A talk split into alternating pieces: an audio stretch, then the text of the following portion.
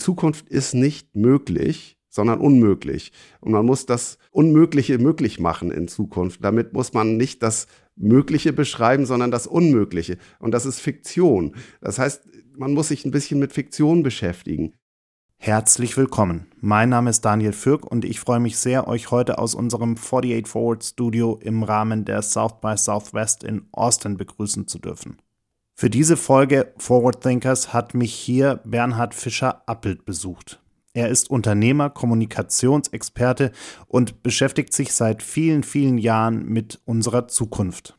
In seinem neuesten Buch Zukunftslärm beschreibt er, wie man bei all den Zukunftsvisionen, den Utopien und Dystopien den Überblick behält und wie man für sich selbst einordnen kann, was wirklich relevant und wichtig sein könnte.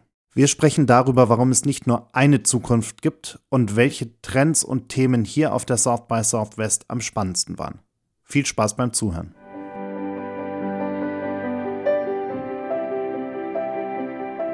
Wir alle stehen vor der Herausforderung, eine Zukunft zu gestalten, die für uns und die Generationen nach uns nicht nur lebenswert, sondern auch nachhaltig und erstrebenswert ist. Eine wahrhaft epochale Aufgabe, die uns alle etwas angeht. Welche Themen sind jetzt wirklich wichtig? Wie kommen wir voran? Und wo hakt es noch immer? Wer sind eigentlich die Köpfe, die vorantreiben, was für uns alle jetzt so wichtig ist? Herzlich willkommen bei Forward Thinkers. Lieber Bernhard, ich freue mich sehr, dass wir uns hier in unserem Hinterhof äh, Gartenstudio in Austin während der South by Southwest treffen können. Herzlich willkommen. Dankeschön, vielen Dank. Du bist auch schon ein paar Tage hier. Was war denn bisher dein Highlight? Hast du irgendwas entdeckt, was dich wirklich äh, umgehauen oder fasziniert hat? Irgendwas, was du besonders spannend fandest? Ja, für mich geht es darum, die Sprache zu sehen und so die Gesamtstimmung. Das sind weniger einzelne Vorträge. Ähm, aber natürlich habe ich auch Amy Webb angeschaut und ähm, ihren Future Report. Und das war sehr interessant, wie sie die Dinge ähm, eingeordnet hat oder Scott Galloway und seine provokanten Äußerungen auch im Lichte seiner früheren Bewertung der Tesla-Aktie, wie er jetzt Zukunftsprognosen macht. Und ähm, dann fand ich auch noch toll, dass äh, die deutsche Autoindustrie hier wieder präsent ist und neue Modelle vorstellt. Also der VW-Konzern sehr stark mit dem Bas und habe damit ein bisschen gefahren. Also es war vielseitig und sehr schön. Und ähm, ich habe viele neue Themen und Ideen aufgenommen. Ich wollte auch mal schauen, wie das Metaverse so wirkt hier. Und das ist natürlich omnipräsent. Es ist alles Metaverse. Und insofern ähm, ist es sehr interessant gewesen, mal genauer zu ergründen äh, und den Sachen auf den äh, Grund zu gehen so in Anlehnung an dein Buch Zukunftslärm. Hier wird ja ganz viel Lärm rund um NFTs gemacht. Äh, und was würdest du denn sagen, bei all dem äh, Bass, der hier rund um dieses äh, Buzzword quasi passiert, ist es am Ende eigentlich nur heiße Luft oder ist da mehr dahinter? Nein, da ist schon mehr dahinter, aber es gibt in der in frühen Phasen von solchen Ideen und Innovationen immer so eine äh, so eine Geschichtenfalle praktisch. Also die Story Trap ist das und wenn man auf den Mond fliegen will in zehn Jahren, dann ist die Story Trap, dass natürlich man sofort denkt, äh, jetzt leben wir demnächst im Weltall. Oder wenn es um künstliche Intelligenz geht, dann ist die Story Trap, dass man sagt, oh, das wird also demnächst schlauer als der Mensch. Und die Story Trap an dem, an den NFTs, die ist auch äh, jetzt natürlich, dass das so eins zu eins eine neue Währung wird oder eine neue Sicherheit, ein allgemeines äh, Gut wird.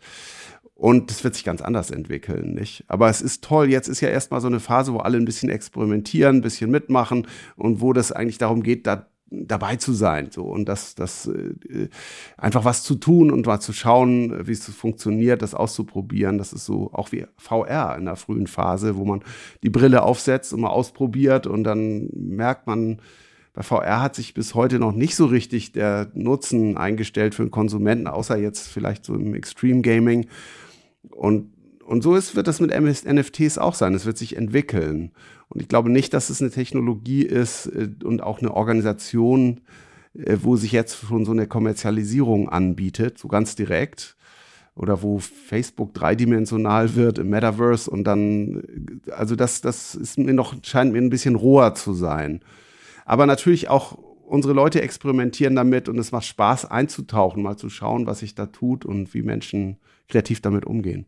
In den letzten Jahren ist ja der Zukunftslärm sozusagen, ich finde dieses Wort übrigens großartig, weil es trifft es einfach auf den äh, Punkt, viel größer geworden. Das heißt, wir haben die ganze Zeit neue Entwicklungen. Es passiert, äh, wir haben Blockchain, VR, NFTs, äh, Metaverse, äh, all diese Themen. Es ist äh, jede Woche gefühlt irgendwie was Neues, was kommt. Und es ist super schwierig, überhaupt noch den Überblick zu behalten oder sich wirklich mal damit zu beschäftigen, was, was eigentlich dahinter steckt. Ähm, wie, wie machst du das denn? Wie behältst du überhaupt noch den, den Überblick? Ja, ich habe mir so be bestimmte Methoden entwickelt, die ich auch im Buch beschrieben habe. Ist eigentlich so ein bisschen Backfuturing. Also man guckt etwas zurück und sieht, wie diese Zukünfte schon früher angekündigt worden sind, weil die meisten solchen Zukünfte sind eine ganze Zeit lang ähm, in der Gegend. Und gerade das Metaverse ist ja eine recht alte Idee. Die ist schon über 20 Jahre alt. Es gibt verschiedene Filme, großartige Hollywood-Movies dazu. Und insofern guckt man da ein bisschen rein und schaut, wie sich das seitdem entwickelt hat. Und dann kann man ein bisschen, dann muss man auch den Respekt davor verlieren, dass sich demnächst die Welt ändert, nächsten zwei Wochen. Und wenn du nicht dabei bist, ist es zu spät. Natürlich gibt es auch so Sachen, wo man rechtzeitig dabei sein muss und wo nur der First Mover gewinnt. Ähm, aber das äh, ist eine klare Entscheidung, ob man in solchen Feldern First Mover sein will oder ob man das ein bisschen wahrnehmen will, mitmachen, mitnehmen will. Und für die meisten ist es nicht plausibel, First Mover zu sein. Mhm. Jetzt arbeitest du ja auch mit vielen großen Unternehmen zusammen. Wie gut sind die denn inzwischen äh, gerade auch in Deutschland geworden, um mit diesen ganzen Zukunftsthemen umzugehen? Man hatte ja die letzten zehn Jahre immer so ein bisschen das Gefühl, wir sind alles andere als First Mover, sondern eher die, die dann irgendwann mal überlegen, oh, das könnte ja auch spannend für uns sein. Lass uns da auch mal was tun. Ähm, sind wir da ein bisschen besser geworden? Sind wir da ein bisschen schneller und innovativer geworden? Ja, das glaube ich schon. Also es gibt ja gab lange Zeit so diese Wahrnehmung des Hinterherseins, des zu spät kommens, des Aufholen müssens. Und das war lustig, als ich selbst in Amerika gelebt habe. Da ähm, irgendwie haben alle überall immer das Gefühl, sie müssten schneller werden und andere sind schneller und hinterher sein und so weiter. Ich glaube, die Deutschen haben eine, einigen Boden gut gemacht. Äh, Gerade in der Autoindustrie hat man ja da Tesla den Kampf angesagt und kann das auch recht plausibel tun, weil man bei den Stückzahlen weiter vorne ist, auch bei Fertig Fertigungstechnologie. Aber bei Software und bei Algorithmen und bei künstlicher Intelligenz ist es natürlich schwer, die Digitalkonzerne aufzubauen holen, die das äh, sehr stark dominieren. Und das ist auch eine Frage von geopolitischen IT-Strategien, weil äh, da ist dann auch noch einiges offen. Also das ist ja wahrzunehmen, dass Google, Facebook und so weiter, die großen amerikanischen Softwarekonzerne zunehmend diese Arbeit nach Indien delegieren, in, in sozusagen die Weltmacht der IT und da eine ganz andere Landschaft entsteht. In Deutschland wird das überhaupt nicht wahrgenommen. Indien ist mein Gefühl, außer von wenigen und das ist von geopolitisch geringer Bedeutung und da gibt es Chancen in solchen internationalen Vernetzungen. Ich glaube aber, dass die großen Industrien das sehr wohl aufgenommen haben und dass auch ein ganz eigener, eigene Start-up-Landschaft in Deutschland entstanden ist, die sich stärker verbindet mit klassischen Technologien und so und dass da sich eine Menge tut man muss ja nicht Weltspitze sein in allen Feldern, was Konsumententechnologie angeht. Die Supermarktkasse war schon immer weiter vorne in Kalifornien. Was ist denn für dich ganz persönlich momentan das spannendste Thema? Also ganz allgemein, was, was ist das Thema, wo du sagst, dass, äh, da beschäftigst du dich gerade am liebsten mit oder da würdest du am liebsten noch mehr erfahren, tiefer reingehen? Die Welt ist in Bewegung. Man sieht das an schlimmen Entwicklungen, an dem äh, Krieg in der Ukraine und aber auch daran, dass die Bewegungen selber darauf reagieren. Also das, es ist ja Social Media Warfare auch und ähm, das ist ja intensiv. Auch so eine Bürgerbewegungen sind im Gange, die sich digital vernetzen. Es sind Unternehmen, die sich zusammenschließen und dann da Zahlungen blockieren und äh, andere Dinge machen. Das sind bei weitem nicht mehr nur organisierte Staaten, sondern das ist eine Gemengelage, die sich auch digital organisiert. Und das zeigt, dass die Gesellschaft sehr viel digitaler geworden ist und von diesen Vernetzungsmöglichkeiten auch lebt, dass dadurch neue Formen von Organisation entstanden sind. Das ist spannend, das zu begleiten und einfach anzuschauen und auch ein bisschen versuchen, diese Entwicklung mitzugestalten. Das ist das eine. Dann, was ich sehr, sehr spannend finde, ist grundsätzlich eine Technologiestrategie zu haben mit Software, weil erkennbar ist, dass die Ressourcen dafür klein bleiben werden und nicht ausreichen. Denn Software ist überall und ähm, IT-Leute, studierte Informatiker gibt's nicht genug. Diese Welt wird sich in eine andere Richtung entwickeln. Das wird, diese Shortage kann eigentlich nicht strukturell überwunden werden. Und jetzt brauchen Unternehmen äh, Strategien, damit umzugehen. Und das, das sind Zukunftsstrategien. Wie kann man plausibel ähm, digitalisieren in Zukunft? Was ist die, der richtige Weg, das zu tun? Weil das ist auch die, wenn man so will, große Schwäche natürlich gegenüber den GAFA-Konzernen, dass sie da viel mehr Power haben, dass auch teilweise uneinholbar viel Power haben. Aber sozusagen Digitalisierungsstrategien auf der personellen Ebene zu haben, auf der inhaltlichen Ebene und damit umzugehen, dass man nicht alles machen kann, was man gerne machen möchte. Und auch, dass die eine oder andere technologische Revolution dann noch kommt. Also das ist sehr, ein sehr spannendes Feld. Die allermeisten bisherigen äh, politischen und äh, gesellschaftlichen negativen Entwicklungen oder Herausforderungen sind ja bisher immer noch alle sehr analog äh, initiiert quasi. Ob das jetzt eine Klimakrise ist, ob das der Ukraine-Krieg ist äh, oder auch die Pandemie. Wir werden aber in eine Zeit kommen, in der technologische Veränderungen, technologische Disruption oder auch technologische Möglichkeiten zu mehr äh, gesellschaftlichen und auch politischen Disruptionen nicht nur positiver Art führen werden. Was müssen wir denn tun, damit wir da irgendwie. Welche äh, meinst du? Künstliche Intelligenz zum Beispiel, ja. die unser Arbeitsleben komplett verändern wird, früher oder später ja. in ganz vielen Bereichen.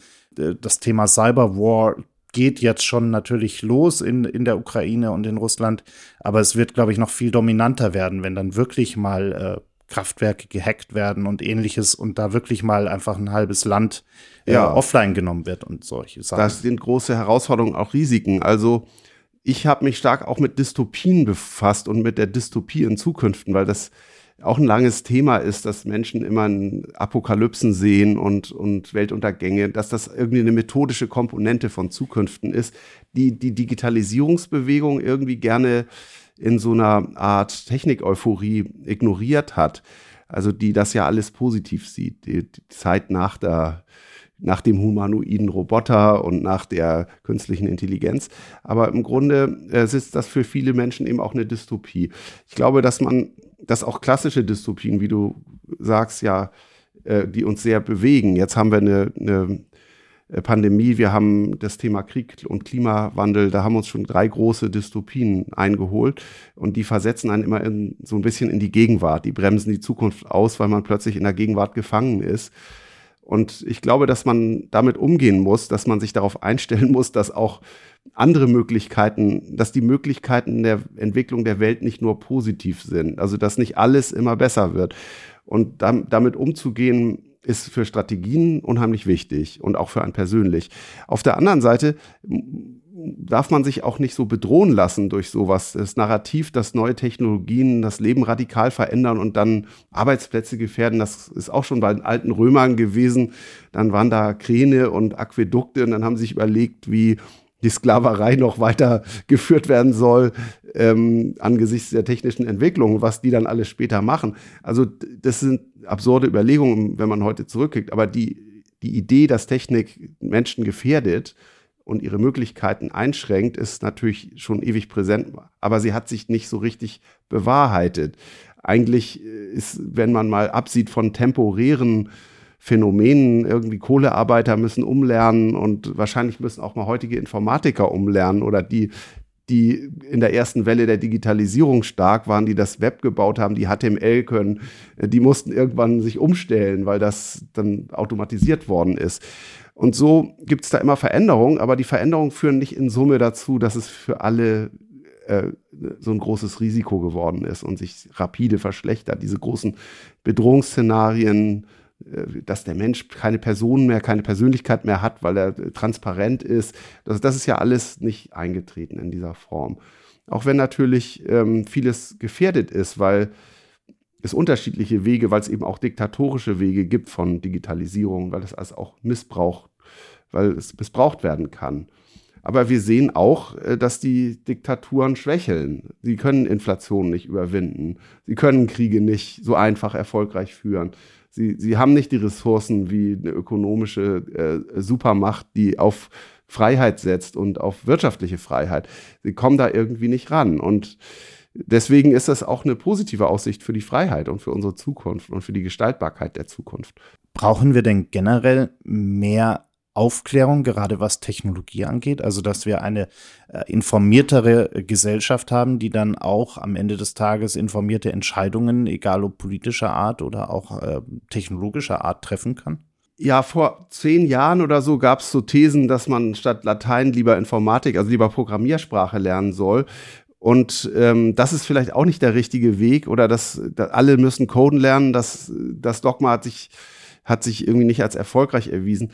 Aber der Umgang mit Digitalisierung, mit äh, digitalen Technologien und auch das Denken über Software und das Denken über Technologie, über diese Form von Technologie, das ist schon sehr, sehr wichtig. Also für Manager, für Unternehmer ist das äh, gar nicht wegzudenken. Ich warte nur drauf, dass nicht der erste Chemiker oder der erste ähm, Controller oder der erste äh, CFO oder sowas, dass solche Leute äh, Betriebswirte, äh, CEOs werden, sondern ich kann mir durchaus vorstellen, dass es auch Konzerne gibt, die auch in Deutschland von Informatikern geleitet werden und mit der digitalen Kompetenz geführt werden. Das kann ich mir alles vorstellen. Also ich glaube, die Kompetenz in diesen Feldern, also mit diesen Feldern umzugehen, die ist ganz entscheidend. Und gerade auch die Kompetenz mit den gesellschaftlichen Wirkungen davon umzugehen und nicht nur die Technik selbst zu beherrschen, sondern sie sozusagen ihre Anwendungsfelder irgendwie entwickeln zu können, ihre Geschäftsmodelle, ihre gesellschaftlichen Implikationen. Und eigentlich ohne so eine kleine Tool-Kompetenz mindestens äh, kommt man überhaupt gar nicht mehr weiter so richtig. Ich habe es vorhin schon angesprochen, du hast das Buch Zukunftslärm geschrieben. Was war denn dein Ziel dahinter? Was wolltest du äh, den Lesern äh, vermitteln? Äh, was, was war die Motivation, dieses Buch zu schreiben? Ja, ich habe mich selber in Harvard zwei Jahre mit Zukünften beschäftigt und in der aktuellen Sichtweise auf Zukünfte, was die Wissenschaft im Moment so beschäftigt und wie, wie man das so framet. Und das fand ich sehr faszinierend, ähm, mich auch mit Narrativen zu beschäftigen. Das war für mich in der Kommunikationsexpertise nochmal ein ganz neuer Quantensprung. Ähm, es gibt in der Kommunikationswissenschaft nicht so ähm, nicht so viele aktuelle Modelle, sondern das sind klassische Sender-Empfänger-Modelle, die da sehr stark immer noch diskutiert werden. Es gibt aber solche Innovationen auch in der Wissenschaft. Und äh, damit habe ich mich beschäftigt und dann war ich so fasziniert von der Art und Weise, wie Zukünfte konstruiert werden, dass ich darüber ein Buch schreiben wollte. Und das habe ich jetzt gemacht. Das hat länger gedauert, als ich gedacht habe, aber ähm, das ist ein faszinierendes Projekt gewesen und es hat auch ein bisschen hier in Austin begonnen mit den Vögeln, ähm, weil die, die hier gibt es ja ähm, Mockingbirds, den Texas State Bird und den Staatsvogel, der kann 110 verschiedene Laute ausstoßen, unter anderem die von Maschinen, der kann Maschinen imitieren.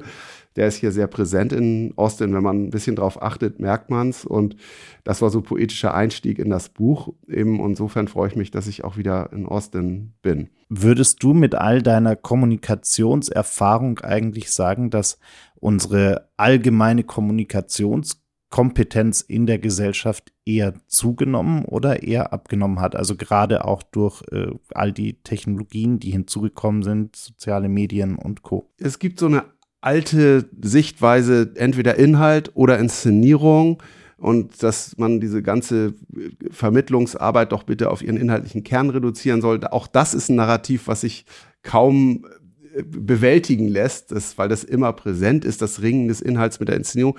Ich glaube, Medienkompetenz ist ganz entscheidend für Regierungen, für Unternehmen, für Entwickler, für Kultur, für Kunst. Ganz entscheidend, weil man sich immer medial vermittelt. Man muss auch einen Spaß daran haben, eine Freude daran haben, an einer gewissen Form von äh, ins, medialer Inszenierung. Also ähm, eine Fernsehsendung ist keine, keine, ist nicht eine Hörsaalvorlesung und ist auch nicht ein, ein Buch und ist auch keine, nicht den, der Inhalt einer Studie, sondern eine Fernsehsendung ist auch immer eine kleine Show, selbst eine Nachrichtensendung. Und dass die unterschiedlichen Formen von medialer Inszenierung auch beherrscht werden, ist, glaube ich, wichtig. Mhm. Aber darüber hinaus gibt's, hat kommunikative Kompetenz noch einen anderen Effekt auf die Strategie selber, weil in, in strategischen Räumen, also in so Zukunften, sind eben nur bestimmte Dinge kommunizierbar und nur bestimmte Dinge erklärbar und nur bestimmte Dinge zu verstehen. Das ist halt endlich, das ist nicht alles möglich, sondern es ist nur das möglich, was sich auch äh, erklären lässt oder erzählen lässt. Und diese Erzählbarkeit ist, hat deswegen eine ganz wichtige Funktion auf Strategien, weil man kann technisch sonst was äh, entwickeln, wenn die Möglichkeiten nicht dadurch nicht anwendbar sind, dass sie nicht erklärbar sind oder nicht irgendwie vermittelbar in irgendein Geschäftsmodell rein, dann äh, bekommen sie kein Kapital.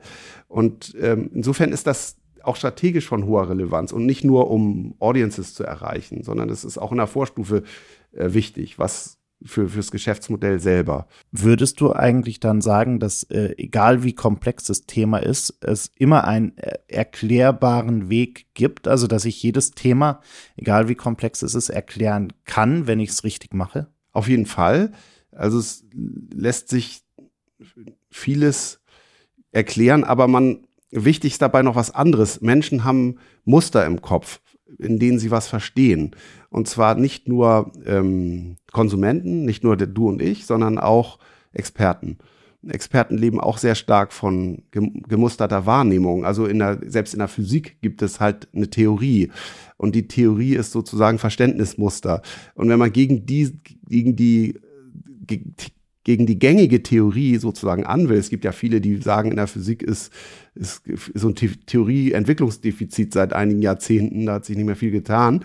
Oder die ringen darum, dass da was Neues passiert im Zusammenhang mit Quantum Computing und Quantentheorie.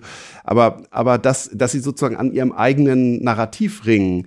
Aber auch das ist, ein, ist eben ein Muster. Und diese Muster zu erkennen, zu deuten zu können, das ist schon mal wichtig, um was zu verstehen ich sag, ich halte kein Plädoyer gegen Komplexität oder so, dass man nur das Einfache sieht. Man muss ja immer die Realität immer mit diesen Mustern vergleichen und gucken, stimmt das noch? Aber die Realität muss sich sozusagen nicht gegen das Muster rechtfertigen, sondern das Muster muss sich gegen seine Veränderung rechtfertigen. Ja? Also die Veränderung muss sich rechtfertigen. Wenn man sagt, das Denken muss anders werden, dann muss man das begründen und auch detailliert, sagen wir mal, beweisen, warum jetzt eine Sichtweise nicht mehr angemessen ist und anders ist. Äh, dann muss man sich rechtfertigen. Aber normalerweise dominiert das bestehende Denkmuster. Und das damit umzugehen, richtig, äh, ist, ist wichtig. Wie komme ich denn in Zeiten von Fake News mit meiner komplexeren, vielleicht auch unangenehmeren Wahrheit denn gegen all diese vielleicht vermeintlich einfachen Lösungen oder Antworten überhaupt noch an? Also wenn ich immer gegen ein super einfach verständliches Narrativ ankämpfen mhm. muss, das aber falsch ist und äh, ich für die Erklärung meiner tatsächlichen Wahrheit meiner Fakten, aber viel, viel mehr, viel, viel mehr Raum brauche, weil ich äh, einfach mal die Grundlagen erstmal erklären muss, weil ich Zahlen, Daten, Fakten erklären muss, weil ich viel, viel mehr Inhalt vermitteln muss, um am Ende die, diese alternative, dieses alternative falsche Narrativ widerlegen zu können. Mhm. Ja, in so extremen Situationen, ähm, entstehen solche extremen Narrative, zum Beispiel Propagandaschlachten, wenn es um Krieg geht, dann gibt es plötzlich nur noch zwei Wahrheiten ähm, und auch ganz viel Fake auf allen Seiten, sozusagen ganz viel, ganz wenig Zugang zu Fakten ganz wenig äh, Möglichkeiten, journalistisch zu überprüfen, die Wahrheit wirklich anzuanalysieren. Das ist so eine Echtzeit-Auseinandersetzung, die natürlich als Propagandaschlacht, das kennen wir ja alle.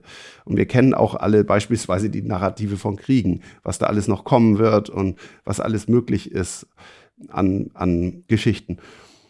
Ja, das, das, ähm, das ist eine große Herausforderung. Ich glaube, dass man grundsätzlich verstehen, solche Verständnismuster erkennen muss. Und wenn man sie verändern will, dann spielt ein Faktor eine große Rolle, der häufig unterschätzt ist, also der Affekt oder die Emotionen, wie men dass Menschen nicht ähm, rein kognitive Wesen sind, die, die äh, sozusagen jeden Tag neu anfangen und dann die Welt versuchen zu verstehen und sie so richtig wahrzunehmen, wie sie wirklich ist, sondern das geht gar nicht. Man lebt in seinen Denkmustern, in seinen Narrativen und das, man muss ja früh le lernen, im Leben offen zu sein und also mit offenen Narrativen äh, durch die Welt zu gehen, mit einem offenen Verständnis und es sozusagen Lust daran zu haben, seinen eigenen, seine eigene Haltung mal zu challengen. Und wenn man zu versteift ist da drin, das auch mal aktiv zu suchen. auf der Seite derer, die Gesellschaft gestalten, ist es wichtig, auch die Emotionen anzusprechen und die zu erreichen. Also eine, eine Möglichkeit zu haben, das, das richtig zu machen. Ja, wenn man beispielsweise bei dem Impfnarrativ glaubt, dass die Impfgegner wenn sie argumentieren, sagen, sagen sie immer, der, die Technologie des Impfstoffes ist nicht vertrauenswürdig, weil sie ähm, mit äh, Gene Editing arbeitet. Ähm, dann, dann zu glauben, dass wenn man einen anderen Impfstoff anbietet, der nicht mit dieser Technologie hergestellt ist, dass der das Problem löst, dann, dann hat man zwar das Argument widerlegt, aber nicht nicht die Emotion so richtig verstanden, weil das, da geht, es geht ja nur um eine Rechtfertigung der Haltung, sich nicht impfen zu lassen. Und wie man diese Haltung knackt, das, dann muss man tiefer gehen oder flacher bleiben, wenn man so will. Man muss die Emotion treffen, die das verhindert und die im Grunde eine persönliche Betroffenheit äh, erreichen. Da gibt es auch schöne Untersuchungen dazu.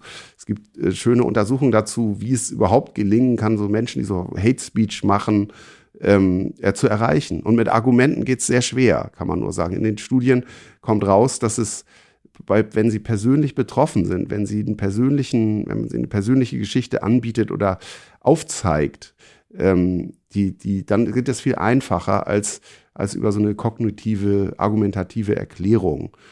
Oder gar sozusagen ein Appell an Mehrheiten und äh, du gehörst doch nicht dazu oder so.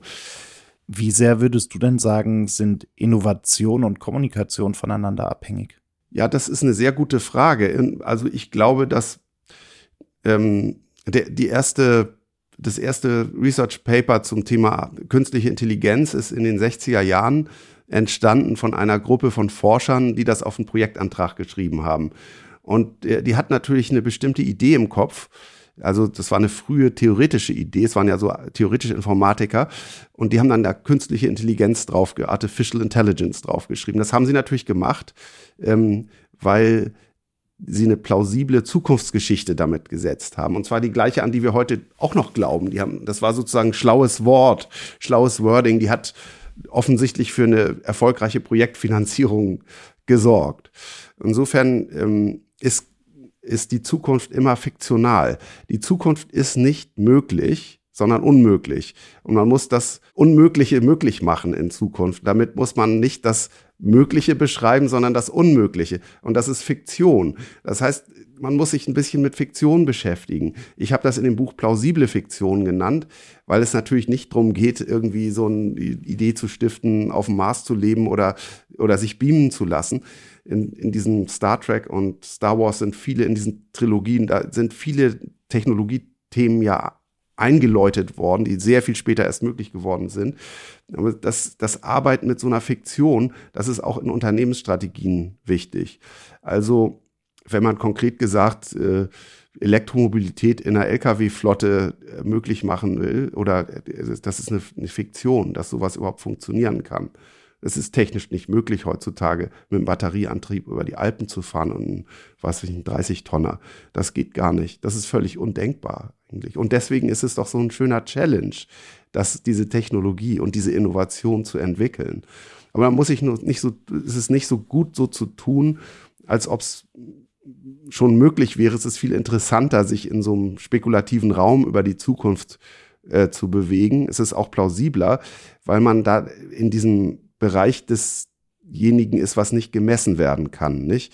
Und da, diese Fiktion zu stiften auf was, was nicht messbar, noch nicht messbar ist und noch nicht machbar ist, das ist ja was, was zum Beispiel Elon Musk meisterhaft beherrscht, dass man ihm das zutraut, ja. Es geht zwar nicht, aber dir trauen wir es zu. Und der ist halt eine, eine besonders äh, Hollywood-deske Figur, aber auch, auch andere, auch so Techniker, Ingenieure oder so haben sowas häufig an sich. Dass, dass man, dass sie dass man denkt, die werden das schaffen. Und das macht viel aus. Dass Leute setzen ihr Kapital auf solche Menschen, die, die das richtig im Griff haben, also Fiktion zu stiften und nicht nur Realität. Das heißt, ich muss quasi erstmal äh, so eine Art Faszination für die Vision äh, verkaufen oder, oder hinbekommen. Ja, wir waren ja bei der Verbindung, du hattest das ja gesagt, Kommunikation und Innovation. Also, wenn ich es mal auf die politische Ebene nehme, Europa braucht eine Innovation, Und jetzt um mehr, mehr denn je, weil der Krieg da ist und mit Großbritannien die rausgefallen sind. Jetzt sind wir gerade geschlossen dann, und dann haben wir, ist es wichtiger, die Idee, es braucht also eine, irgendwie eine neue Sache, die uns auch weiterhin da zusammenhält und die uns zusammenbringt. Und deswegen muss auch Politik an der Fiktion arbeiten von Gesellschaft eigentlich viel stärker und auf die Unmöglichkeit des Vorhabens gehen, weil es uns alle doch dann zusammenschweißt. Also es ist auch unmöglich, noch fünf Prozent mehr Windenergie zu bauen. Ist ganz, ganz schwierig in, in den Bedingungen der Zeit. Und das ist, das ist aber eine, eine wirklich faszinierende Sache. Deswegen ist Innovation eigentlich zuvorderst auch eine kommunikative Frage. Das heißt, wir können uns sicher sein, dass die Zukunft auf jeden Fall spannend bleibt. Und äh, ich danke dir sehr für die Einblicke und deinen Besuch hier bei uns. Ganz herzlichen Dank dir. Toll, dass ich hier bei dir sein durfte in Austin. War klasse, mit dir zu sprechen. Dankeschön. Freut mich. Vielen Dank fürs Zuhören. Wenn dir diese Episode gefallen hat, du die Zukunft mit uns gemeinsam gestalten möchtest, klicke gerne auf den Abonnieren-Button und hinterlasse uns eine Bewertung bei Apple Podcasts. Forward Thinkers ist ein Podcast von 48 Forward, produziert in den 48 Forward Studios in München.